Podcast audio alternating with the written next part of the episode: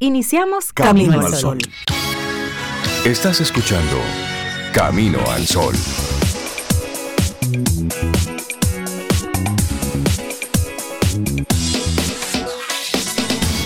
Comienza Camino al Sol. Muy buenos días y bienvenidos a Camino al Sol. Es martes. ¿Y estamos a cuánto? A 21 de febrero, año 2023. Buenos días, Cintia Ortiz, Obeida Ramírez y a todos nuestros amigos y amigas Camino al Sol oyentes. Buenos días, ¿cómo va la vida? La vida va bien, Ri, por lo menos la mía, yo espero que la tuya, la de Cintia, la de Loandri y todo el vivo, también vaya, vaya bien. ¿Y tú, Cintia, cómo estás? ¿Cómo pues la vida mía también va muy bien. Qué bueno. Me gusta mucho de cómo va la vida. Claro. Es una pregunta muy amplia. Sí. ¿Tienes más de dos horas para explicarte? Pero ¿Tanto sí, así? Va bien, va No, bien. pero Sí, mira, porque la vida se compone de No muchas lo- cosas. No es lo mismo que te pregunten, Rey, ¿cómo tú estás? Ujú. Eso como simple, tú haces así, un check. Exacto, bien. rápido, sí, bien. ¿Cómo va tu vida? ¿Cómo va tu vida? Entonces Sí, tú comienzas a hacer una especie de, Sí, de sí, ya más análisis. amplio y Sí. profundo. Es un análisis 360. ¿Desde qué perspectiva tú todo. quieres que te la explique? Entonces, por ahí sí, porque es mucho. ¿Cómo va Tú tu sabes que hay una respuesta que a mí no me gusta. Cuando yo ¿Cuál? le pregunto a alguien, ¿cómo estás? Que me digan sentado o parado. Ah, no, Eso no. a mí me sube y me baja. y no, pregunto más. Exacto, ya. Esas son como, como respuestas facilistas, como, como que tú no, No, pro- y pueden no considerarse a para nada. graciosas para algunos, pero, pero a mí no me gustan. Sí, pero son de chiste. pero- Recordarle a la gente que cuando saludes a alguien y le preguntes, espera esa respuesta. Quédate ahí pendiente de lo que te vayan a responder. Claro, si es que realmente tú quieres saber. Si no es una pregunta protocolar. Exactamente. Exacto. Entonces, vamos a compartir de inmediato nuestra intención Camino al Sol para, para este martes. Bueno, la intención que traemos y ponemos en la mesa es aprendamos a ser líderes en un mundo de jefes. ¿Qué es ser un líder en un mundo de jefes? Bueno, en varios momentos ya, en todos estos años, hemos hablado con, con César Cordero de Del Carnegie. Esa diferencia entre líder, jefe, aquella persona que está encabezando un grupo, liderando un grupo, acompañándolo, siendo, siendo mentor, pero al mismo tiempo sintiéndose parte de un, de un equipo. O lo que vemos de forma muy típica en muchos de los ministerios, en muchas empresas, donde hay jefes, donde yo soy el que tiene la única yo palabra. No es la última, no, la punto. única palabra. El, el jefe manda. Exactamente. El líder desarrolla, inspira, acompaña, es parte de y muchas muchas cualidades le acompañan a Entonces, un líder. ¿qué, qué tú eres? ¿Eres Sí, un líder mira, o eres un Y el jefe? líder no está atado al puesto. Para nada. Para nada. Tiene que ver con las condiciones como ser humano. Normalmente los jefes inspiran miedo, temor, lejanía. Ay, llegó. Ya llegó. todo el mundo- Se está parqueando. No es que Hay que ver cómo está hoy. En un ambiente en que la, la expresión, la libertad de expresión está coartada. Está coartada, sí, porque cierto. es o estás conmigo o estás contra mí. No, tú puedes decir lo que tú quieras. Pero si no me gusta, te cancelo. Claro. Bueno, por ejemplo, eh, desde, te- desde tempranito en la mañana, eh, Vladimir Putin, presidente de Rusia, ha estado haciendo una alocución Sí. bastante extensa, por cierto, Sí. donde ahí está todo el mundo derechito, cuadrado, derechito, es como si fuera una regla. Está todo el mundo ahí pendiente, escuchando y sobre sus palabras se va a estar hablando mucho en el día de hoy. Entonces, muchos eh, acusan a, a Putin de ser eso, un jefe autoritario en el que no hay, eh, no hay espacio para, para, Para ninguna duda. para No, discutir Sí, sí. y demás. Donde muchos de sus funcionarios, bueno, pues están ahí alineados con ese, con ese pensamiento. Y el que osa simplemente disentir, pues como que no termina muy bien. Sí, y, Entonces- oye, una de, la- de- de las frases que utilizó Putin Ajá. en su discurso, quiero repetirlo, son ellos los culpables de la guerra. O sea, Ucrania y Estados Unidos. Y nosotros estamos usando la fuerza para detenerla. Bueno. dijo Putin. Cada quien da su verdad. Claro. Ya estaremos luego hablando sobre eso, pero aprendamos a ser líderes en un mundo de jefes. Esa es nuestra, nuestra intención Camino al Sol en el día de hoy. Y hoy es el Día Internacional de la Lengua Materna. Esta iniciativa que se desarrolló en Bangladesh y fue aprobada en la Conferencia General de la UNESCO en el año 1999, se ha estado observando en el mundo desde el año 2000, pero la lengua materna, esa la que es tuya, la, con la que tú naciste, de, de donde son tus orígenes. Con la que usted empezó a, a aprender a decir mamá, y papá Eso. y leche. Es- Y leche. eso es vital. Y no, aunque, las tres aunque no suena igual en todos los idiomas. ¿Por qué aprendemos tan rápido a decir que no? Eso. No. Sí, es la prim- Pero de las sabes primeras que- que, se aprenden. Que hay una, una diversidad lingüística que se encuentra cada vez más amenazada y por eso días como estos son tan relevantes, porque es precisamente para crear conciencia. Cada dos semanas, como promedio, una lengua desaparece, llevándose con su desaparición todo un patrimonio cultural e intelectual. El 40% de la población mundial no tiene acceso a una educación en una lengua que hable o entienda. Eso, es- eso es muy alarmante. No obstante, gracias a la comprensión de la importancia que tienen las lenguas maternas, se han alcanzado logros en materia de educación plurilingüe, en particular desde los primeros estudios, y el compromiso cada vez es mayor de que evolucionen en la esfera pública. Sobre todo muchos, muchos tribales, muchas lenguas eh, tribales, de, de zonas eh, muy apartadas de la sociedad, digamos. em, comunidades indígenas, comunidades, por ejemplo, esa, yo no sé bien cuál es el idioma eh, o la lengua o- que hablarán las tribus de, de Australia, los Sí. que están en el outback, que han permanecido hasta el día de hoy bastante aislados. Pero imagínate que el último de esos representantes del outback, de esas zonas por allá, fallezca. Bueno, y ese, ese dato que tú, que tú mencionas de que cada dos semanas, como promedio, una lengua desaparece. Estamos hablando de que es, es vertiginoso lo que, lo que está ocurriendo y son más de, bueno, imagínate países como la India, que tienen 16 idiomas oficiales. Más cua- Oficiales. sí, idiomas oficiales. Además de cualquier cantidad de dialectos. Entonces, por ejemplo, en República Dominicana tenemos diferentes dialectos. Está el cibaeño, el sureño, el capitaleño. Sí. Pero mira, Pero está el- que, tú dices, Cintia, de Australia, y, en Australia, estoy mirando, ahí se cree que había casi 100 lenguas aborígenes Hace unos años, pero eso fue cuando ellos tuvieron el primer contacto con, con otras Con otras Civilizaciones. Tú sabes Pero que algo la- que se llamaba, el mira, contacto europeo. el celtíbero, eso era una lengua.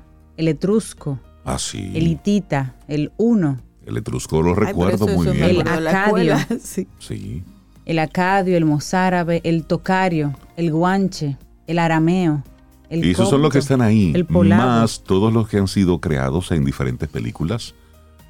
Ah, no, pero Avatar tiene Sí, Avatar idioma. tiene su propio y idioma. la guerra de las galaxias También. como Arturito y Sí, comunicaba. yo y admiro también esa Game of capacidad para crear una, una lengua Sí, tiene Game su propio- también. para una película. Sí, sí, sí. Así que hoy es el Día de la Lengua Materna, que en este año, en el 2023, hace un hincapié importante en la educación multilingüe, en la necesidad para transformar la educación.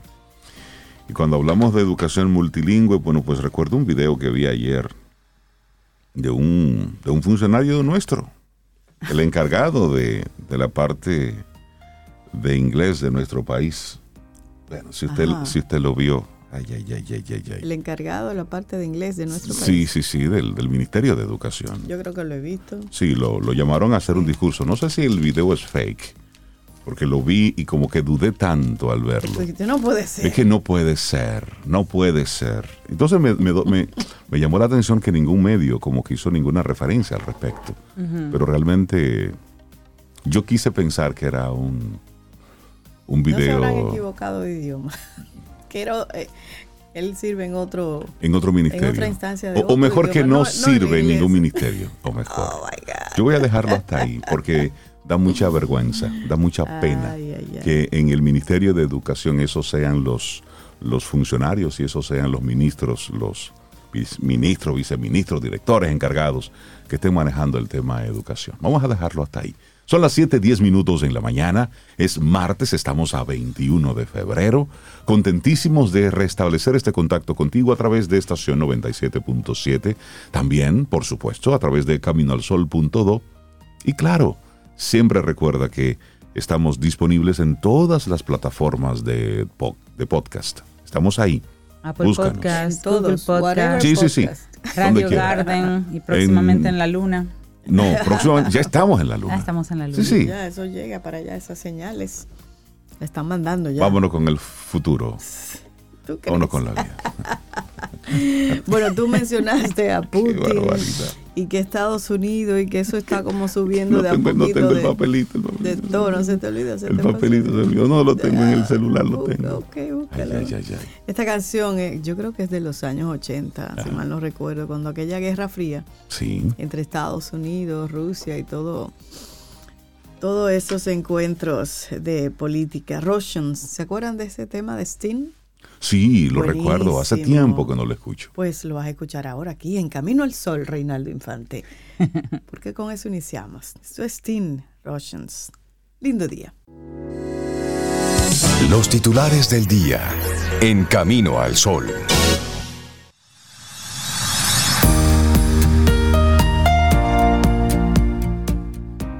Liderazgo es el arte de hacer que alguien haga algo que tú quieres porque la persona quiere hacerlo. Dwight Eisenhower. Seguimos avanzando en este camino al sol. Bueno, vamos a tener que iniciar una con una noticia que yo no sé si está vinculada a nuestra intención del día de liderazgo, ser jefe, pero bueno. ¿Recuerdan que ayer hablábamos sobre las condiciones tan precarias en las que se encuentra el sistema de emergencias, el 911? Bueno, pues a partir de esa denuncia que fue hecha por el periódico Diario Libre, la Dirección de Emergencias Médicas, la que da soporte al servicio 911, el presidente de la República, Luis Abinader, ordenó. ¿Quiénes ordenan? Los jefes. Ordenó el remozamiento de la sede central que ocupa la Dirección de Servicios de Atención a Emergencias Extrahospitalarias del Servicio Nacional de Salud y el lugar donde está alojado el Centro de Regulación de Urgencias y Emergencias. Así lo informó el director del Centro de Operaciones de Emergencias, el general retirado Juan Manuel Méndez, en una visita que hizo al periódico Diario Libre. Méndez explicó que el ministro de la Presidencia, Joel Santos, encabezó al mediodía del lunes una reunión con los diferentes representantes de los equipos financieros y los recursos humanos del Servicio Nacional de Salud, así como la contraparte de la Dirección de Emergencias Médicas, con la finalidad de agilizar el traspaso de la nómina, los contratos, los recursos desde el Servicio Nacional de Salud a la Dirección de Emergencias Médicas, lo que dará capacidad de gestión, traspaso que espera ocurra en los próximos días. Pero se supone, aquí les hago un comentario, que estas son de las cosas que deben ir fluyendo de manera natural. Que el mantenimiento, la reparación, la adecuación de este tipo de, de, de servicios tan importantes para nosotros como ciudadanos no debe venir por una orden, por una, por una exigencia, por una ordenanza. Sí, no, no, no. Se supone que eso debe funcionar.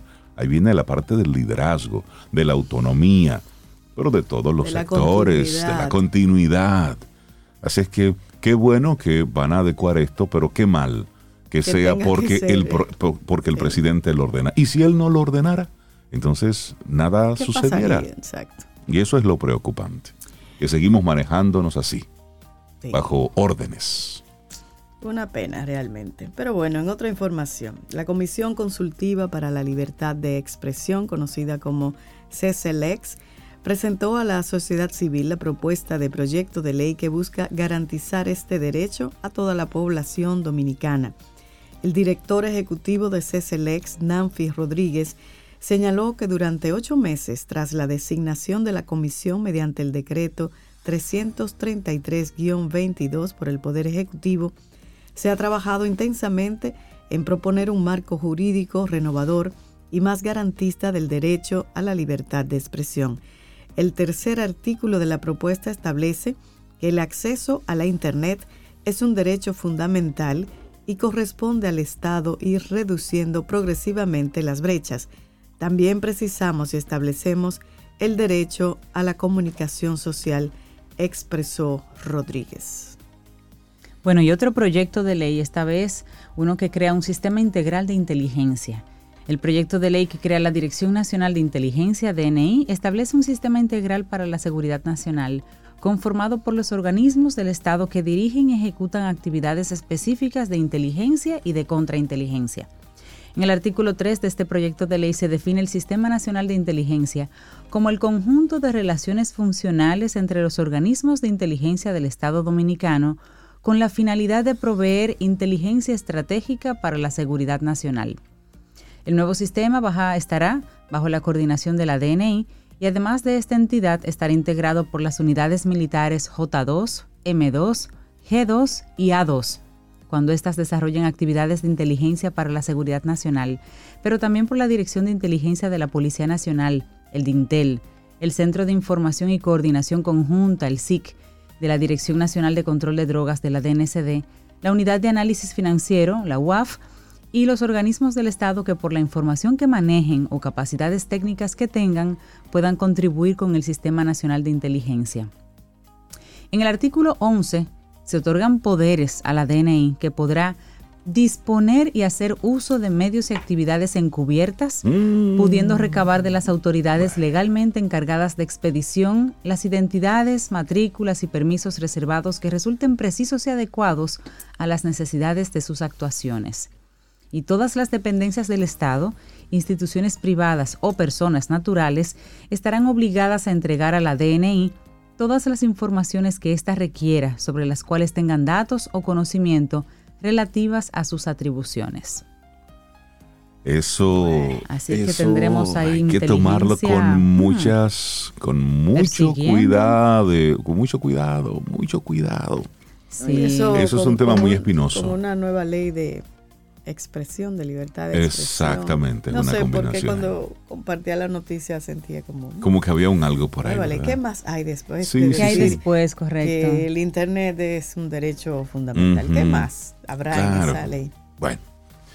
Seguimos con el Ministerio de Educación de la República Dominicana. Presentó ayer lunes el proyecto Libro Abierto, mediante el cual el Estado elaborará los libros de textos para los estudiantes del sector público los que estarán disponibles totalmente gratis de forma impresa y en línea antes de que inicie el próximo año escolar 2023-2024. De acuerdo a una nota, el MINER, estos libros representarán un ahorro de más de 4 mil millones de pesos para el organismo, que serán destinados, entre otras áreas, a fortalecer el proceso de aprendizaje de los estudiantes, programas educativos y construcción y mejoramiento de aulas. Al hacer el anuncio, el ministro de Educación Ángel Hernández dijo que la política del libro abierto, de texto abierto, ha sido presentada y apoyada por el Gabinete de Educación bajo la conducción del presidente de la República, Luis Abinader. Y vuelve y sale el nombre. Y es que seguimos siendo muy presidencialistas. Sí, totalmente. Todo, hasta un que si él lo dice, que si él lo bendice, que si él lo apoya, que si él dice. Lo más mínimo, un presidente está para ah, otras cosas más otras alta, más estratégica, más buscar acuerdos internacionales, más, tú sabes. Sí, y tampoco estar cortando cintas todos los días. Eso deberían eliminarlo. Por favor.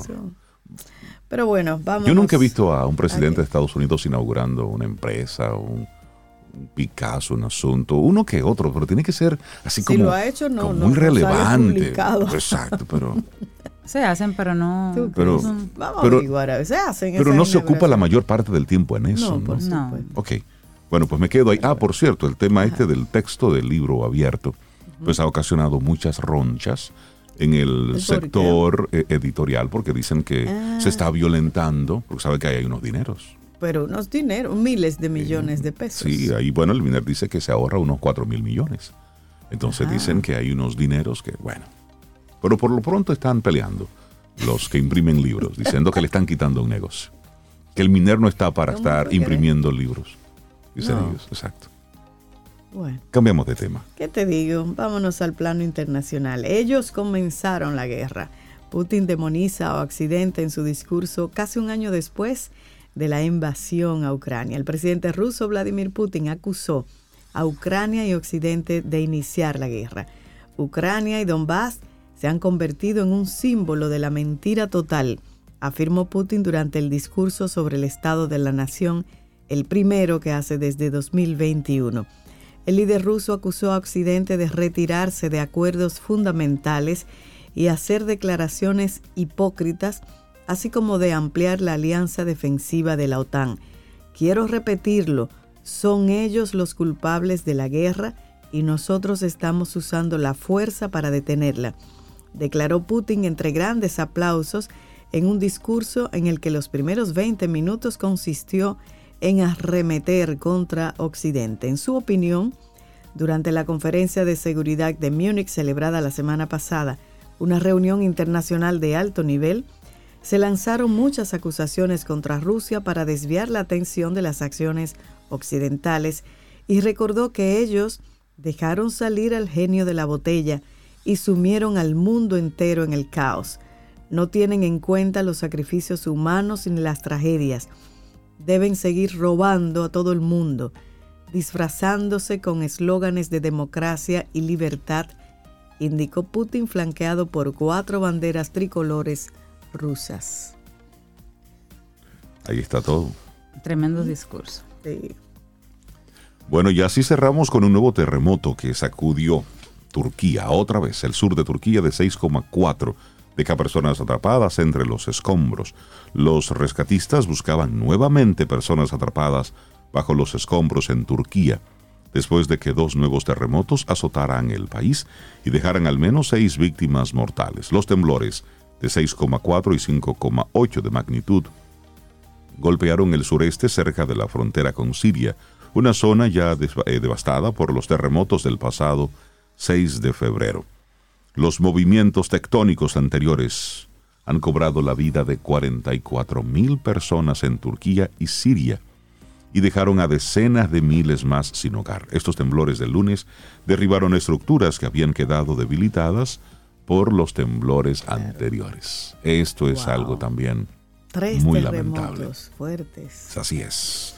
Bueno, ya cerramos el, para no dejarlo así, eh, ya el agarraron sí, al el mapache. está en el zoológico. Ya, está en el zoológico. Es decir, ¿Y por fin quién lo, dónde lo encontraron? No, lo encontraron por los guaricanos, por ahí. sí, se había fugado y lo encontraron por los guaricanos. Lo entregaron sin, sin pedir rescate ni mucho menos. Ah, eh, estaba bajo un gran eh, estrés este animalito, pero ya está en el zoológico, está en su cuarentena, para que dejemos el tema y nos, nos ocupemos de otras cosas. Claro. Señor. Solamente como un comentario a las autoridades, pero sobre todo a los que están en la cabeza de los diferentes carnavales de nuestro país. Es muy lamentable lo que está ocurriendo con, con el carnaval. Los hechos de violencia se están repitiendo una y otra vez cada fin de semana. Lo que ocurrió el pasado fin de semana en La Vega, muy lamentable. Mm. Esos actos de de violencia, eso debe tener una consecuencia, una consecuencia importante. Entonces, lo que es una fiesta, lo que es un espacio para, para celebrar el folclore, la cultura, algo que es para, la familia, para... divertirse, se está convirtiendo en un campo de batalla. Y eso debemos, debemos cuidarlo, debemos protegerlo. Ahí deben tener, por supuesto, mucha responsabilidad las diferentes comparsas, los organizadores de cada uno de estos desfiles y las autoridades. Las reglas claras. Porque así no se puede. Ya en el de Santiago un niño perdió la vida, en el fin de semana pasado, bueno, pues un grupo de diablos le entró con todo a una persona. No, no, no, no, no. Es decir, hay que, hay que poner las cosas en su justo lugar. Así que Ojo con esto ahí. Cerramos este momentito de noticias aquí en Camino al Sol. Laboratorio Patria Rivas presenta En Camino al Sol la reflexión del día.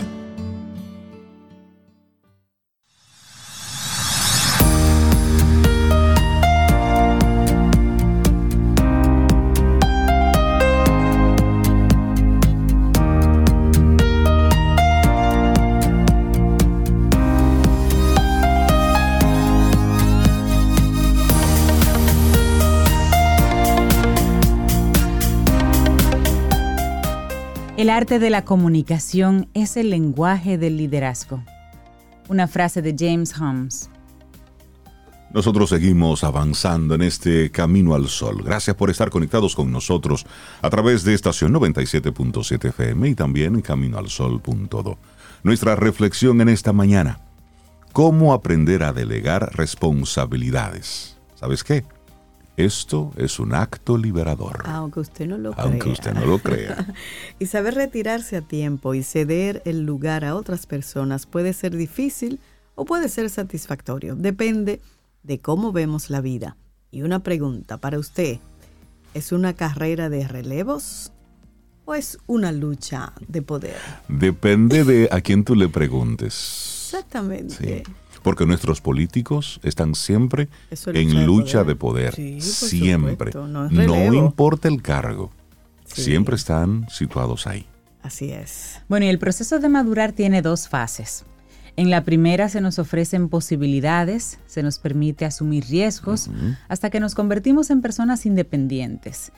En la segunda somos nosotros los que hemos de compartir la toma de decisiones, los que hemos de confiar en que los que nos siguen lo van a hacer también como nosotros.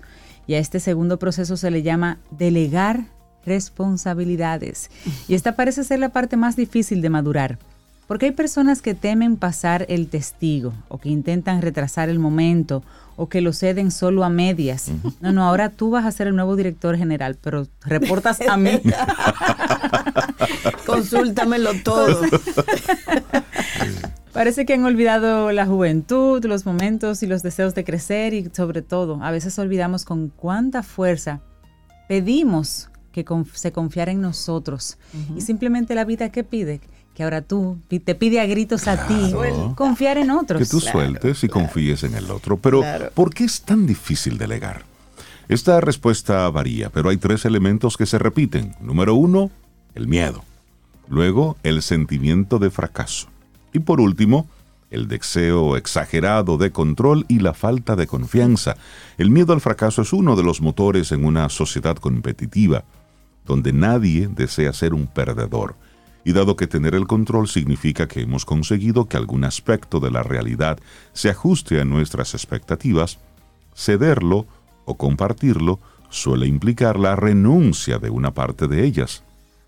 Y se corre el riesgo de sentirse derrotado. Y esto hay que decirlo Sí. entre comillas, evidentemente. Cuando alguien próximo reclama su cuota de poder, si sospechamos que su conducta se apartará de lo que consideramos deseable o mejor, decidimos que aún no es el momento de pasar el testigo. El testigo es pasar la barra, ese, ese cambio de mando. Entonces, es frecuente entonces infantilizarlo pensando que no sabe lo que es mejor para él, o intentar negarle la capacidad de decidir, aunque ello conlleve una guerra de desgaste. Claro, y si, si un hijo decide dejar los estudios a pesar de lo que sus padres se han sacrificado para que pudiera ir a la universidad, o un miembro de la pareja le dice al otro que se ha enamorado de un tercero y quiere dejarlo, el conflicto suele estar servido. En este momento, si no se supera el miedo al fracaso, el control puede convertirse en algo negativo y el amor en opresión. Nos encontraremos en un punto crucial de nuestra vida, decidir si es mejor rendirse o continuar con una defensa numantina, o mejor dicho, plantearse seriamente si una decisión que siempre hemos considerado la mejor realmente lo es desde la perspectiva del resto de las personas implicadas. Pero, ¿cómo aprender a delegar? ¿Cómo aprender a delegar? Si eso viniera en pastillas, no hubiesen suficiente. Bueno, aceptar la pérdida de control como algo positivo, compartir o ceder la responsabilidad de decidir, ser capaces de superar el miedo que generan los cambios y no sentirse fracasados si la realidad no coincide con nuestras expectativas, son pasos importantes para entrar en esa dimensión más profunda de la madurez que implica, como decía Rey, pasar el testigo. Pero hay que elegir el momento adecuado. Mira, aceptar la pérdida de control como algo positivo no significa comulgar con ese mito moderno de que cualquier forma de poder es opresiva, lo que está provocando que algunos adultos, por miedo a que se les critique, dejen de lado parte de sus responsabilidades, entreguen testigos a destiempo, sobre todo, y permitan conductas poco edificantes a los más jóvenes. El deseo de poseer cierto control dentro de unos límites es natural, es positivo y es saludable. Control y responsabilidad están íntimamente unidos. No se trata tanto de renunciar a él como de asumir que más tarde o más temprano tendremos que cederlo. Pero un elemento clave y realmente difícil para pasar bien cualquier testigo es el momento. Si lo hacemos antes de tiempo, exponemos a riesgos innecesarios. Si tardamos mucho, provocamos frustraciones, también rechazo. Pero hay algo que debemos aceptar. Nadie es imprescindible. Hermano, mire, todos somos cambiables, sustituibles, y usted es necesario mientras usted está ahí. Pero ya una vez no está ahí, olvídese. Y a veces aún estando ahí. Que alguien va a hacer eso. Hay otra persona. Tú sabes que, que un, un, un, ejemplo muy, muy real y muy actual es lo que pasó con la reina Isabel II. Ella hace rato que tenía la edad para ceder el, el paso a su hijo Carlos. Y sin, embargo, ella, todo el mundo piensa que ella entendía que Carlos no estaba listo y no era un tema de edad, porque tú puedes estar listo a los 25 o no estar listo a los 70. Y tuvo que, bueno, fue cuando ella fallece que pasa a sus manos. cuando ya no había de otra. Y fíjate que en, que en las películas y, y, las cosas que retratan esa relación, ya él rechazaba el estar esperando, el espera interminable, porque la mamá simplemente no le cedía el mando. Bueno, sí. Y eso de que genera, cuando no se hace tiempo, que genera rechazo, pues era lo que él sentía. Claro. Pero si tú ves la serie esta, The Crown, te das cuenta de que no. No era una persona preparada para asumir no un... No, no, no, no, no. Como emocionalmente. emocionalmente. Y cuando empezaron las primeras imágenes ya de él como rey también, como, poniéndose, un niño malcriado. Poniéndose bravito y todo, con un hombre de setenta y pico de años. Mm, sí, con una serie de malcriadeza, ¿verdad? Pero bueno. le toca a él. Pero eso es un ejemplo de cuando tú no preparas o cuando tú no delegas a tiempo, pero de la manera correcta. Y hablemos asimismo de lo que hizo Jacinda hace unas cuantas semanas, cuando ella puso el poder, su poder a disposición. Y dijo, ya, es decir, ya no puedo dar más, quiero darle paso a otras cosas. Oye, tanque vacío. Eso es una, eso es una postura de mucha responsabilidad. Entonces, con esto de aceptar que nadie es imprescindible, es que para ceder el testigo adecuadamente, una de las partes debe confiar y la otra también debe demostrar que es digna de confianza. Claro, claro, es así. En ese sentido, hay un tipo de personas que tienen una dificultad especial para pasar el testigo. ¿Cuáles? Los perfeccionistas. Uh, uh. Bueno, imagino que todos hemos oído o dicho en alguna ocasión, más en serio o más en broma, esta frase que dice, si no fuera por mí. Cuando se realiza algo en una, en una oficina, eso, güey. si no fuera por mí, porque fui yo el que Ay, ay, ay, Si no fuera por mí esta empresa. quienes la dicen suelen ser personas que se sienten imprescindibles en alguna faceta. ¿Y sabes qué? El cementerio está lleno de imprescindibles. así es, así es. Y esta frase de si no fuera por mí es una expresión amarga y peligrosa. Amarga porque manifiesta desconfianza no ya en el otro, sino en su capacidad para hacer las cosas.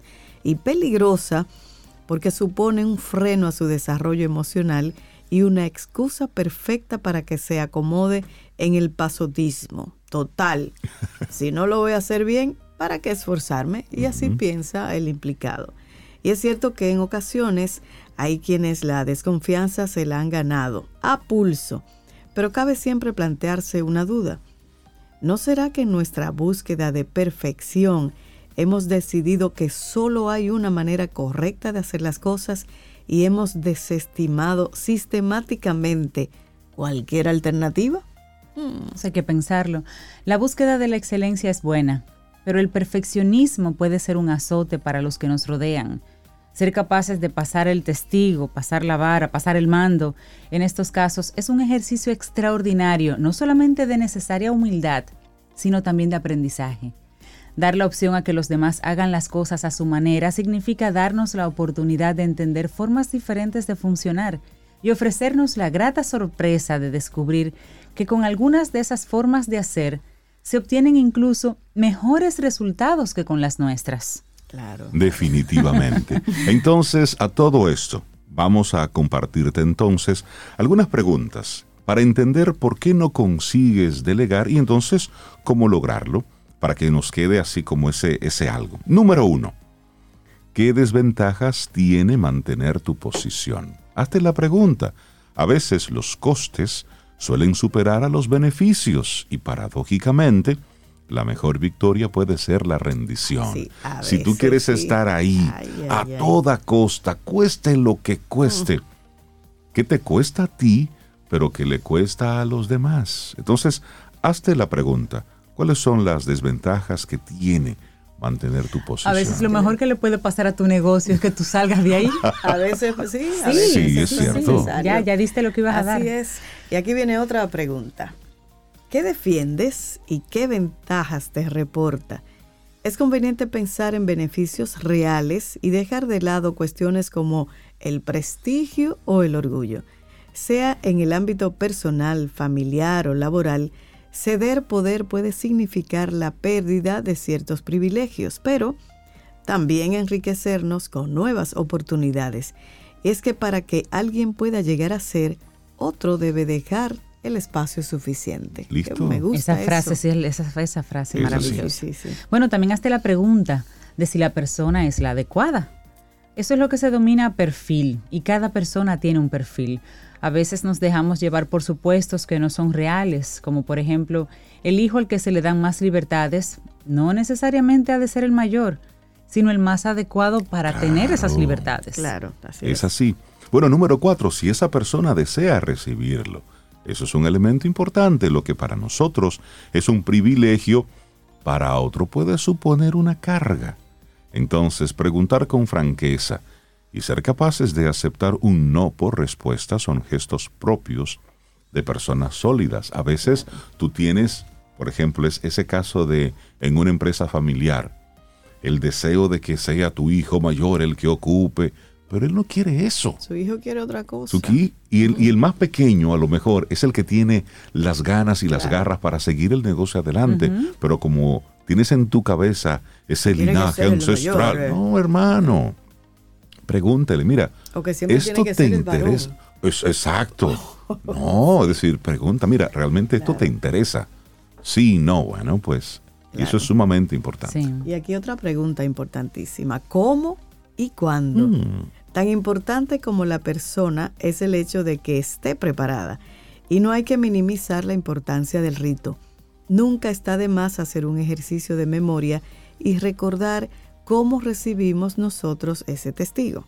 Nos permitirá entender mejor a quien hayamos de pasárselo. Entonces, ¿cómo y cuándo? Importante también. Así es. Bueno, y otra pregunta final y una reflexión al mismo tiempo. Mm. Nada es para siempre. Ni nuestras propiedades, ni nuestro poder, ni nuestros cargos, ni nuestras empresas, es más, ni siquiera nuestra vida. Nada Pasar bien el testigo, el mando, requiere liberarse de esa falsa sensación de definitividad en que a menudo vivimos, porque nada es para siempre. Tú sabes que hay un hay un, un reality, un reportaje bien interesante que hace un chico en Europa, que lo hemos visto Cintia y yo en varios momentos, que él hace un recorrido, Zoe, por castillos, por casas abandonadas completamente. Sí. Entonces él dice, esto no lo pueden hacer, pero él violenta la seguridad y entra, porque son casas que están abandonadas. Son castillos, cas- castillos ingleses, algo así, es como el, el- pero son abandonados, están abandonados. Y la, entonces él comienza y hace ese paseo por esos grandes salones llenos de polvo, pero con los cuadros colgados, con, con la vez. mesa puesta, en la pared o en el esos, techo. esos muebles con algún lienzo ahí, o con, al- es decir, un sofá donde evidentemente eh, pasaban cosas en esa casa, ese piano de cola lleno de polvo.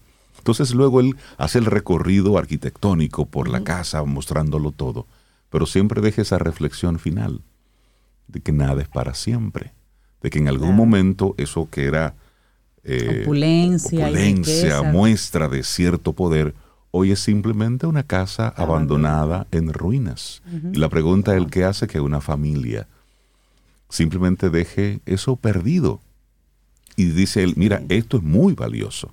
Y esto que está aquí, este cuadro que fue pintado por fulano de tal, ¿por qué se queda ahí? y a veces son cosas que están así por tiempos de guerra, otros por enfermedades por acoso familiar cuando pasa algo y tiene que ir, eh, huir la familia completa para salvar su vida. O sea, son muchas las historias. Entonces, tú dejas todo esto de que nada es para siempre. Nada es para siempre. Nos pone a nosotros en esa perspectiva de reflexionar en esta carrera loca en la que estamos en el día de hoy, entender que todo el esfuerzo que estás haciendo para comprar ese cachivache, eso también pasará y de que al final eso no es importante. Y lo hemos vivido, Rey, Cintia, constantemente. Lo que pasa es que olvidamos. Como tú dices, como así, como en un... Sí, vivimos pendientes del mapache. En Limbolandia. vivimos pendientes y, nos estamos y estamos entretenidos. ¿Qué es una mapache? Que es una ah, niña. que es una niña. Eh, y vivimos así como, como hipnotizados con, con brillo, luces, y lo importante se nos va pasando. Así es. Así es. Bueno, este escrito, ¿Cómo aprender a delegar responsabilidades? Un acto liberador. De hecho, nos liberamos mucho aquí conversando. Un escrito de Fernando Torrijos y lo compartimos aquí hoy en Camino al Sol. Laboratorio Patria Rivas presentó En Camino al Sol la reflexión del día.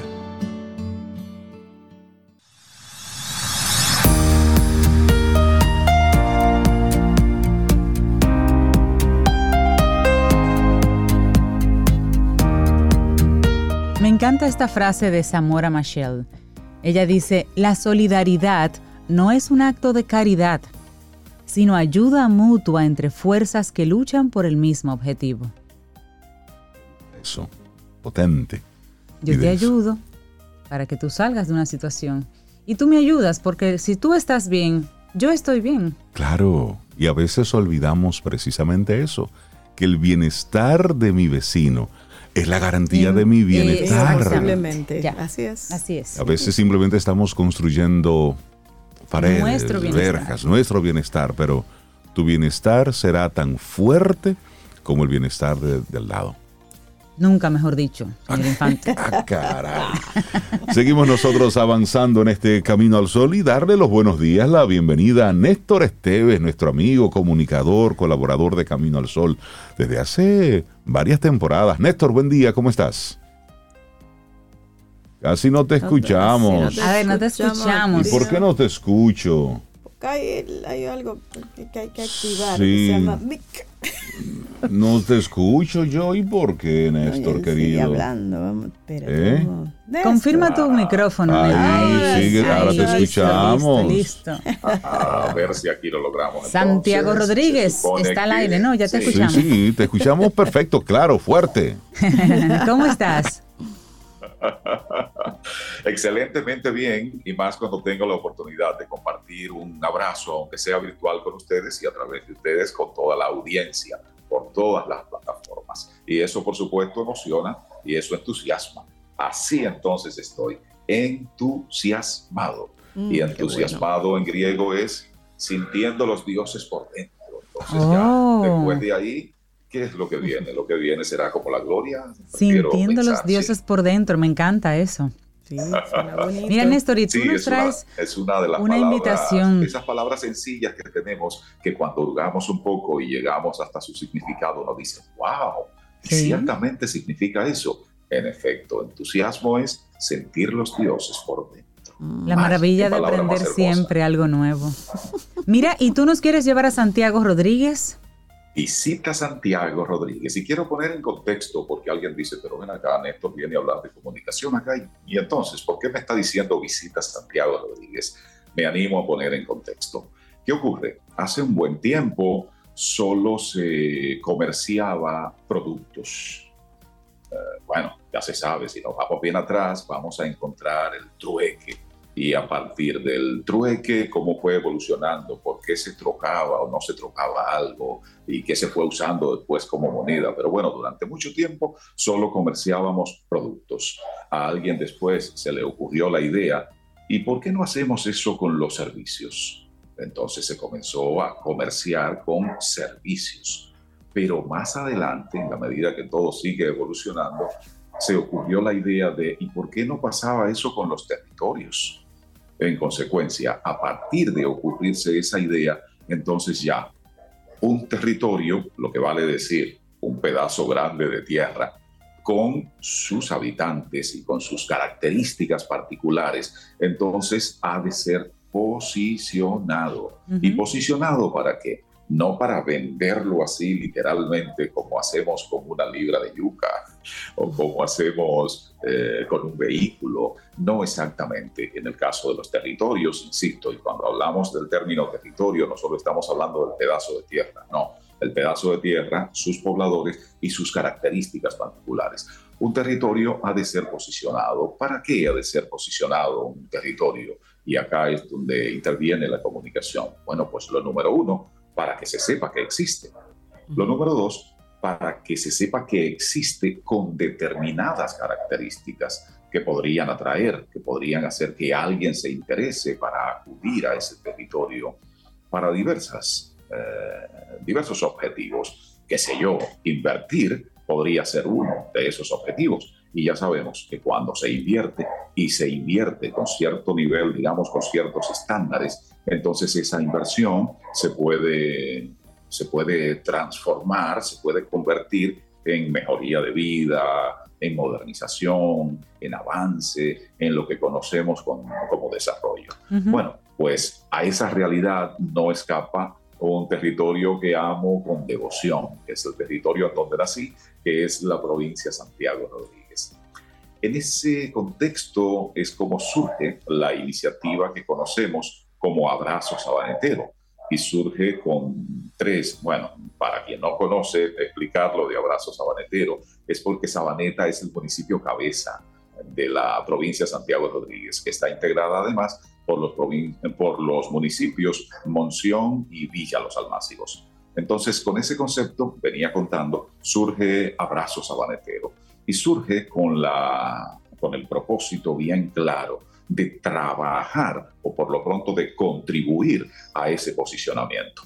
Posicionamiento, reitero, que se sepa que existe esa provincia y que tiene elementos diferenciadores y que ofrece oportunidades. Entonces, es uno de los propósitos del abrazo sabanetero. Un segundo objetivo importante es promover la unidad en la provincia, la unidad de las fuerzas vivas, la unidad de los municipios, para que tengamos entonces una provincia unificada. Y un tercer propósito, eh, lo hablo por demás, es el procurar incidir para que ocurran transformaciones que tengan que ver con la mejoría de vida, que tengan que ver con el real avance.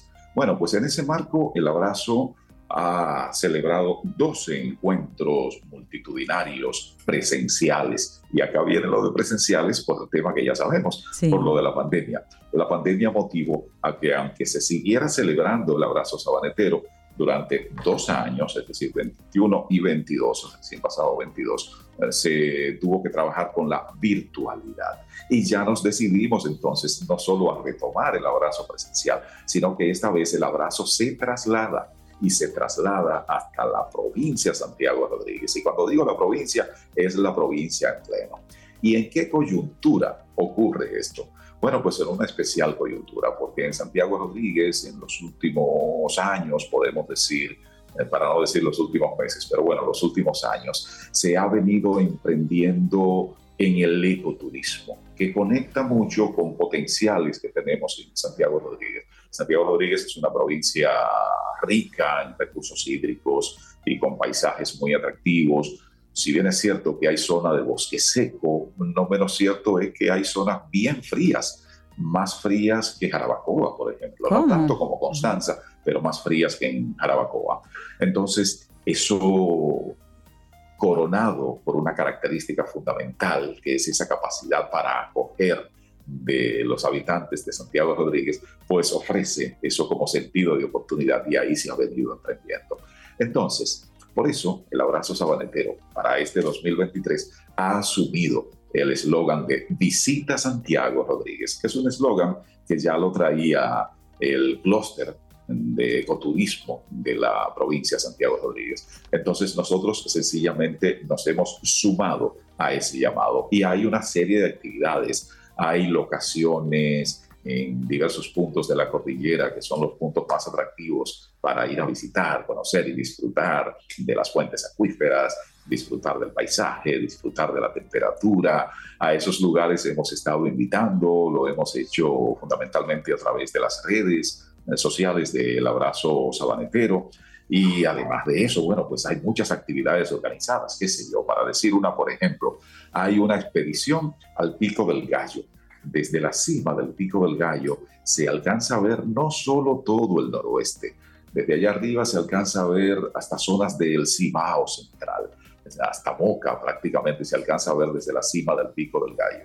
Entonces hay excursión al Pico del Gallo desde el 25 hasta el 26, porque estamos aprovechando por demás este fin de semana que viene, que es el fin de semana largo, eh, que, cierra, no solo cierra febrero, sino sirve para celebrar también el 179 aniversario de nuestra independencia. Néstor, y este evento, este, de este abrazo sabanetero, la persona que es de allá, de Sabaneta, de Monción, de Villalos Almácigo, tiene donde quedarse porque tiene familiares allá. Pero una persona que vaya y se anime de San Pedro, de la capital, de, de Barahona, ¿Están las condiciones? Santiago Rodríguez ha estado con su clúster preparando esas opciones para que la gente pueda permanecer allá, eh, habitaciones, para que ese abrazo sabanetero se pueda realmente aprovechar. Exactamente, así es. A través de las redes pueden buscar en Instagram y en Facebook el abrazo sabanetero. Así es nuestro perfil en las redes. Los tuiteros pueden buscar abrazo eh. SR de Santiago Rodríguez. Y ahí está la información, ahí están los números de contactos, los correos electrónicos, eh, las vías por WhatsApp para comunicarse con cada destino porque hemos preferido eso, hemos preferido que quien se anima a visitar, pues escoja el destino. Y bueno, si alguien quiere ir a las montañas, pues ahí están, pero si alguien se quiere quedar en la ciudad, por ejemplo, porque en la ciudad también habrá actividades, pues ahí están esos números de contacto para que pueda cada quien hacerlo directamente. ¿Y por qué directamente? Porque bueno, tratándose de un fin de semana largo, alguien lo puede tomar desde el viernes, pero alguien no podrá hasta el sábado alguien preferirá regresar el domingo, alguien se quedará para el lunes, aparecerá por ahí quien se quiera quedar para el martes, por ejemplo. Pero entonces, no solo están esos atractivos en la, parte de montaña de, de, la que he estado hablando, no, habrá actividades incluso deportivas, habrá una ruta por la salud que vamos a realizar el sábado por la mañana desde las 5 y 30. Para los más aguerridos se ofrece 16 kilómetros corriendo. Y si alguien lo quiere hacer trotando, bueno, pues también. Pero por supuesto, si alguien lo quiere hacer caminando y solo quiere hacer un kilómetro, como si quiere hacer 500 metros, también puede participar, porque se trata precisamente de eso, de promover la salud. En la tarde habrá intercambio de softball y en las redes nuestras pueden buscar detalles al respecto de dónde va a ser. No quiero acá consumir el tiempo diciendo con lujo de detalles cada actividad, pero ya después el domingo vamos a tener, porque ¿qué pasa? El abrazo se ha caracterizado mucho por esa gran fiesta que incluye almuerzo, que incluye opciones diversas, pues se va a realizar esa gran fiesta. Hay un lugar que se llama La Palapa, eh, que es un lugar muy, lindo, que se ha construido a escasísima distancia del casco urbano, kilómetro y medio podría decirse que está del, del casco urbano. Habrá fiesta típica, habrá un DJ animando también y se va a tener el almuerzo en ese lugar, en La Palapa, desde las 11 de la mañana. En la tarde, cuando ya vaya un poco cayendo el sol, se va a propiciar en el parque Don Juan Rosado de Sabaneta, se va, a, se va a propiciar ese ambiente, digamos, de corte familiar, con concentración en los infantes. Hay un área infantil que será entonces... los infantes. tenemos los infantes. Tú sabes que, es maravilloso, es decir, ¿se da cuenta cómo Camino al Sol y su, y su capitán están así considerados de manera muy particular, que es el área para los Tomados en cuenta. Mira, Néstor, pero es maravilloso cómo, eh, aprovechando, haciendo el guiño de tu, de tu segmento que relaciona la comunicación, cómo cada vez más los diferentes pueblos se están comunicando, se están poniendo de acuerdo para que su gente, en vez de seguir emigrando hacia hasta la capital para buscar su sustento y hacer lo que sea, cómo hacer que sea de aquí y de otros pueblos, que vayan a, su, a sus espacios, a conocerlos, a llevar la economía, a mover la economía hasta allá y a conocer las, las, las bondades que tienen y desarrollar sus espacios. Y ese clúster de, de Santiago Rodríguez y otros clústeres están haciendo un trabajo maravilloso, haciendo primero ellos, comunicándose y poniéndose de acuerdo y luego comunicándolo hacia afuera para atraer. Eso es un gran trabajo que tiene ya varios años.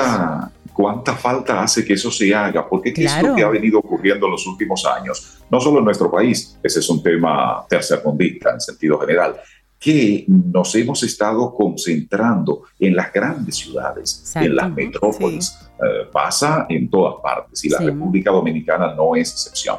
Entonces, justamente hacia eso apuntamos, Cintia, hacia, hacia eso que estás destacando, en el sentido de que en los territorios, sean alejados o no sean alejados de los grandes centros urbanos, hay atractivos y hay eh, potencial para generar eh, mejoría en la calidad de vida de los claro, Claro que sí. Y justamente esa es la importancia de trabajar el posicionamiento de un territorio, de comunicar adecuadamente eh, esos potenciales con los que cuenta cada territorio. Para eso, para atraer y para allí generar una dinámica, una dinámica que beneficie a la comunidad, que beneficie al territorio, que genere realmente mejoría de vida.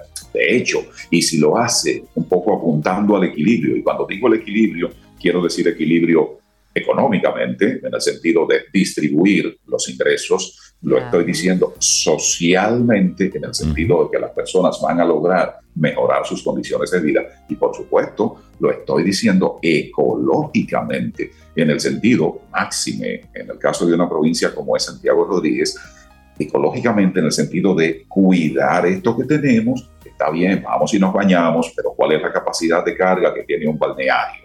Eh, y en esto quisiera escuchar a Milka refiriéndose al mm. tema, por ejemplo, que es la especialista del programa en ese sentido. Y, y, Milka, de hecho, hace unos planteamientos súper interesantes en ese tema, en el, en, el, en el sentido de cómo desarrollar adecuadamente un destino turístico. Bueno, pues esas son las inquietudes. Para eso hemos estado invitando. Eso sí, no se me debe quedar decir que después de esa actividad que le gustó a Raymond, que es para los infantes, vamos a invitar. ¿Qué pasa? Santiago Rodríguez, que es tierra de músicos, ha tenido como emblema histórico a la orquesta Constelación. En esa orquesta, de hecho, tocó, fue la directora musical Janina Rosado, la actual directora musical de Juan Luis Guerra. 440, claro. Esa orquesta va a recibir un homenaje allá, porque tenemos una orquesta ahora de jóvenes, se llama Reducido, el grupo Reducido, así se llama, y se va a hacer un homenaje. Músicos yo no descarto la posibilidad de que Yanina sea una de ellos, pero bueno, eso se va a mantener un poquito como guardado por ahí por si acaso. Pero músicos que tocaron con la constelación estarán esa noche y van a estar en un lugar que es así como conector con la nostalgia. Es el Astro, el Astro Bar. Fue un lugar que en los 70, todavía hasta los 80, por ahí, fue el lugar emblemático, fue el buque insignia de Sabaneta. Ese lugar ha sido remodelado y ha sido remodelado con el concepto nostalgia. Entonces ahí será como el cierre, digamos, de oro con ese homenaje a la Orquesta Constelación, con esa remembranza de la Orquesta Constelación. Es decir, que... Néstor nos ha vendido hay, Hay, una, hay una última que no me perdonan si no la digo. Habrá una noche bohemia también en un lugar que se llama Terra Café. Está en una zona de intermedia hacia la montaña. Ahí habrá una noche bohemia también. Son a grandes rasgos las actividades que tenemos para celebrar y por eso estamos invitando visita Santiago Rodríguez y lo estamos haciendo así como un modo de comunicar, de hacer saber los potenciales con los que cuenta esa provincia de la línea noroeste para que sea visitada, para atraer y para atraer a quien quiera ir a incidir, para contribuir con la mejoría de vida en ese pedazo de la paz. Néstor, entonces, ¿a qué hora sale el autobús hacia Santiago Rodríguez? Porque ya nos vendiste la gira. Nos vamos para allá contigo. reitero, reitero, por el tema de la, de la, digamos, irregularidad en los horarios que requieren las personas, no hemos organizado, es decir, nosotros como abrazo no hemos tomado la parte de transporte porque cada quien saldrá a la hora que, le acomode, tanto de aquí para allá como de allá para acá. Ahora, hay vías con autobuses, hay compañías de autobuses que de manera fija viajan a Santiago Rodríguez, que pueden ser una perfecta vía para ello. Y hay emprendimientos por ahí de personas que han organizado incluso para, para quien quiera pernoctar en casa de campaña. Hay uno de los emprendimientos, hay información en nuestras redes que está ofreciendo eso, el transporte desde aquí, el alojamiento en casa de campaña ya recorrido por varios puntos de balnearios y también, lógicamente, regreso en autobús a la capital. Por lo pronto, eso ya lo sabemos de acá de la capital, pero hay otros lugares desde los cuales se, se ha estado emprendiendo también para hacer este tipo de tours, por así llamarle, de los que nosotros no tenemos la información precisa. Llegue, llegue y goce. De eso, de eso se trata. Néstor Esteves, muchísimas gracias por esta invitación a visitar Santiago Rodríguez. Un abrazo y la gente que quiera conectar contigo, siempre con tus inquietudes, con tus temas. Bueno, pues arroba Néstor Esteves es una vía para que estemos en conexión con Néstor Esteves y para que hablemos de estos temas y para que abordemos temas de comunicación que tengan ese tipo de repercusión. Esa repercusión en conectar con oportunidades, esa repercusión en aprovechar esas oportunidades con las que conectamos y que ello implique mejoría en la calidad de vida y que ello implique también sostenibilidad para que nos dure y nos dure para mucho tiempo. Así que un abrazo para ustedes y Otro para el eslogan es ese Visita Santiago Rodríguez. Visita Santiago Rodríguez. Un abrazo. que tengas lindo mucho. día, Néstor.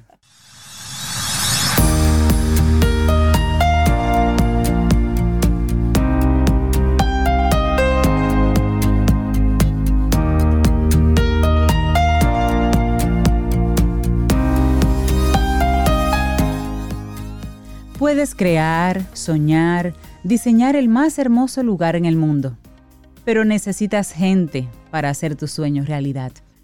Una frase muy acertada de Walt Disney. Seguimos avanzando en este camino al sol. Muchísimas gracias por conectar con nosotros a través de estación 97.7 FM y también a través de caminoalsol.do. Esa es nuestra web. Te invito a que visites nuestra página.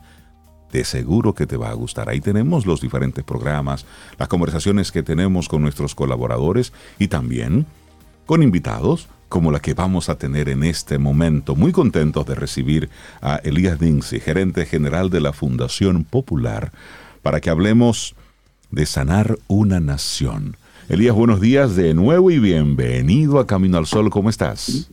Muchísimas gracias, Hernando. Estoy muy bien esta mañana y muy contento de estar con ustedes en este espacio que para mí es casi ya como como mi casa por la cantidad de veces que nos han abierto amablemente las puertas. Tanto tú como Cintia, como Sobeida, realmente son eh, adorables y agradecemos mucho que nos den la oportunidad de compartir las buenas noticias que le traemos como Sanar una Nación, que como ustedes saben es una alianza empresarial que está formada por el Grupo Rica, el Grupo Ramos, el Grupo Popular y el Grupo Universal, que además están aliados a la Organización Internacional eh, City Hope eh, Development and Relief.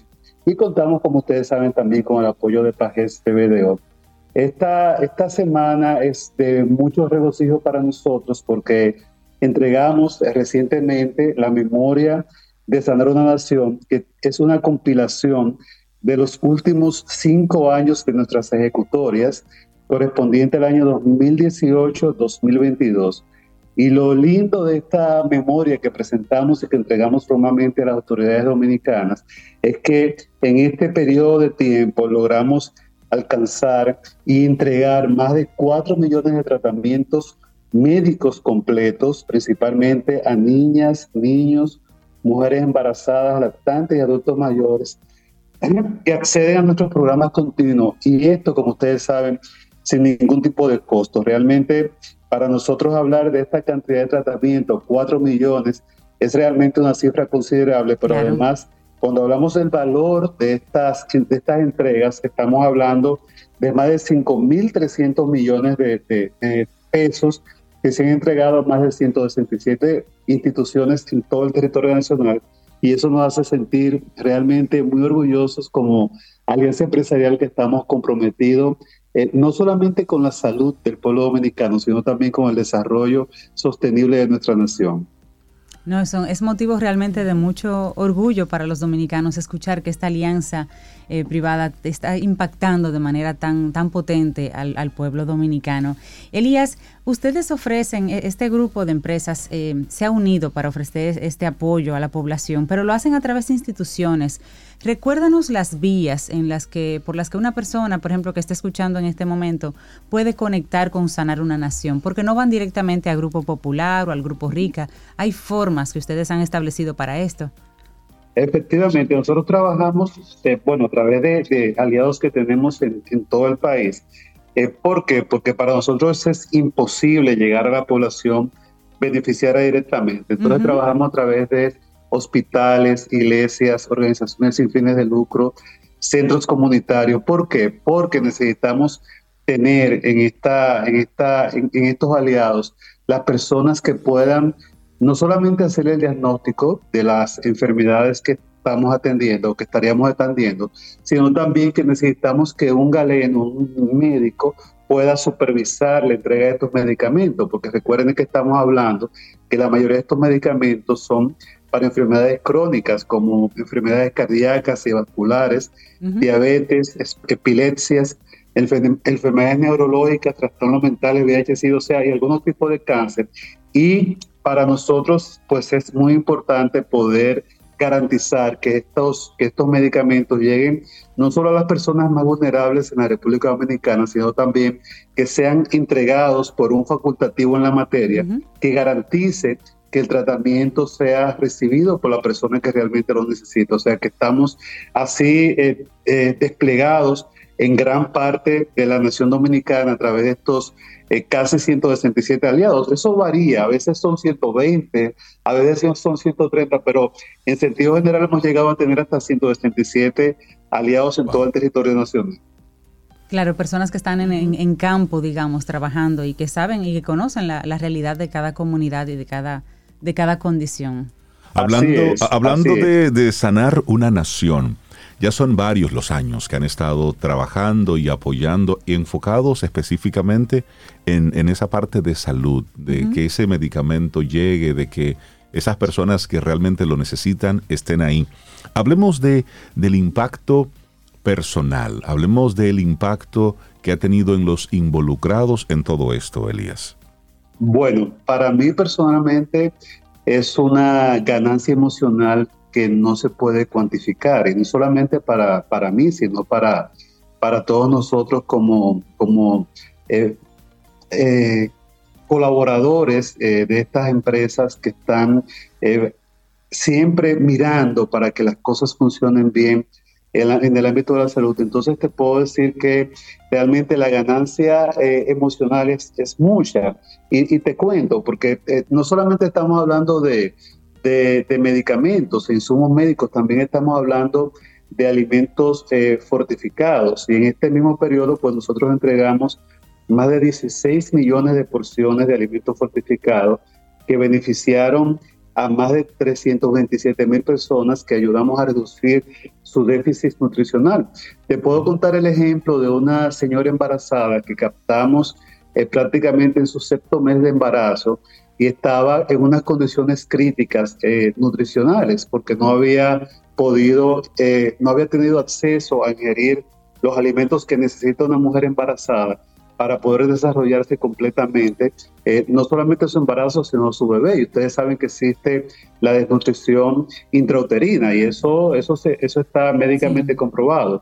Y cuando esta señora entró al programa, que estaba en el sexto mes, nosotros pudimos ser testigos de cómo finalizó tomando o, eh, haciendo uso de estos alimentos fortificados, pues finalizó su parto a término nueve meses con un peso adecuado. Y cuando tú ves el impacto directo en una persona de esta naturaleza, tú te sientes que estás haciendo una contribución realmente importante, porque cuando hablamos de seres humanos y cuando hablamos de mejorar la calidad de vida de una persona, pues no puedo decirte, ni siquiera cuantificar cuán eh, importante es esto desde el punto de vista emocional y desde el punto de vista eh, personal. Yo creo que, que, es, una, es una dicha poder eh, ser parte de estas empresas que tienen este abordaje, que no solamente estamos hablando de empresas con una amplia trayectoria en el país, sino también que tienen esa, esa responsabilidad de contribuir a, que tengamos una mejor República Dominicana, porque estamos conscientes de que este es el país en el que trabajamos y que mientras mejores condiciones de salud tenga nuestra población, y hablo ahora de salud, pero también estamos trabajando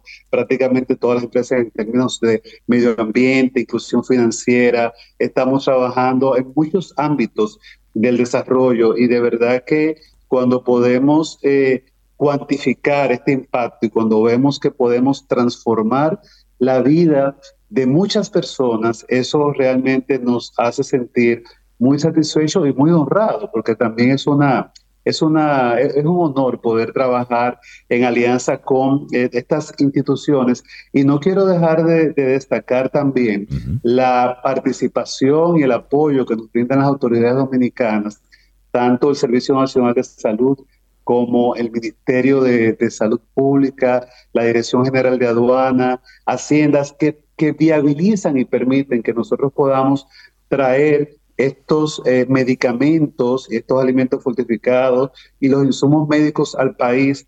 Y realmente es una, es una alianza, por eso decimos que es la alianza más importante, porque no solamente estamos nosotros como grupo empresarial detrás, sino también que está el gobierno apoyándonos y estas organizaciones que muchas de ellas son sin fines de lucro también, que, están, que, que se adhieren a este programa y que valoran mucho el aporte que podemos hacer para llegar a estas personas que muchas veces no tienen otra forma de adquirir un tratamiento. Y lo más importante es que este tratamiento, cuando se le entrega a una persona, se le entrega por un periodo de tres meses, o sea que la persona tiene estos insumos médicos para tratar sus enfermedades, que como dije en algún momento, muchas veces son enfermedades crónicas, entonces eso realmente es un, orgullo.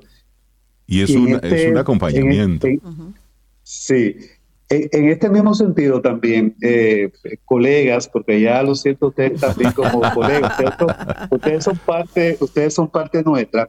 Una de las cosas que estamos destacando de manera importante en esta memoria de gestión de Sanar una Nación fue la alianza que establecimos en el 2020 con el CONEP.